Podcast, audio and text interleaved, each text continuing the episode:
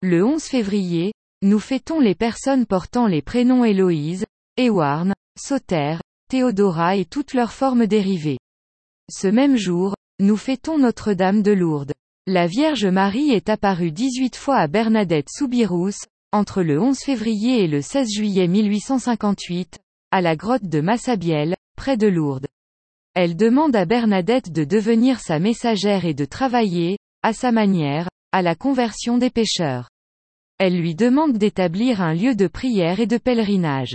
Elle lui confirme le dogme proclamé trois ans plus tôt par le pape Pie IX, Je suis l'Immaculée Conception. Bernadette sera une humble servante qui s'efface quand l'Église accepte le message de la Vierge Marie. Aujourd'hui plusieurs millions de visiteurs, de pèlerins et de malades viennent chaque année, du monde entier, prier Notre-Dame de Lourdes, afin d'obtenir la grâce de la conversion et le soulagement de leurs épreuves. Site internet du sanctuaire astérisque Notre-Dame de Lourdes. Du 11 février au 16 juillet 1858, par 18 fois, la Vierge Marie est apparue à Bernadette Soubirous à la grotte de Massabielle. L'évêque de Tarbes et Lourdes permit le culte de Notre-Dame en ces lieux et une chapelle y fut construite. Depuis lors, des foules innombrables y viennent du monde entier. La mémoire de ces apparitions a été inscrite au calendrier romain en 1907. Saint du diocèse de Tarbes et Lourdes, fichier PDF. Il est normal que Marie, mère et modèle de l'Église, soit invoquée et vénérée comme Salus Infirmorum. Première et parfaite disciple de son Fils, elle a toujours fait preuve en accompagnant le cheminement de l'Église d'une sollicitude particulière pour qui souffre. En célébrant les apparitions de Lourdes, lieu choisi par Marie pour manifester sa sollicitude maternelle envers les malades, la liturgie repropose justement le Magnificat. Point qui n'est pas le cantique de ceux à qui sourit la fortune. Il est le merci de ceux qui connaissent les drames de la vie et mettent leur confiance dans elle, œuvre rédemptrice de Dieu. Comme Marie, l'Église porte en elle les drames humains et la consolation divine au long de l'histoire.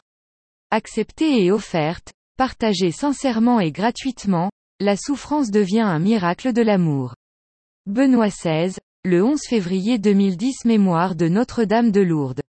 En 1858, trois ans après la proclamation du dogme de l'Immaculée Conception, une toute jeune fille, Sainte Bernadette Soubirous, contempla à plusieurs reprises la Vierge Marie dans la grotte de Massabielle au bord du Gave, près de Lourdes, devenue dès lors un lieu vénéré par des foules innombrables de fidèles.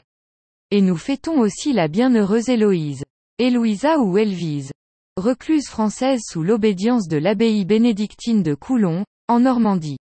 Dans l'église Saint-Chéron de Coulon, un vitrail à droite représente Sainte Elvise avec ses offrandes et sa cellule le long du mur de L, abbaye en arrière-plan et un reliquaire en forme de buste contient ses reliques.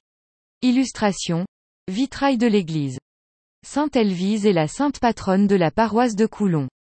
Elle fut en première noce elle, épouse de Hugues dit Tête des, Ours, seigneur de Saint-André de la Marche et belle-sœur du comte Galéran Ier de Melan. Devenue veuve, elle se remaria au chevalier des Azolin qui mourut en Terre Sainte laissant deux fils qui se firent moines à Coulon. Après ce second veuvage, elle fit construire une cellule près de elle, abbaye de Coulon où elle finit ses jours. Ses généreuses donations à elle, église et celle du comte Galéran expliquent les possessions de elle, abbaye dans elle, Heure et dans les Yvelines.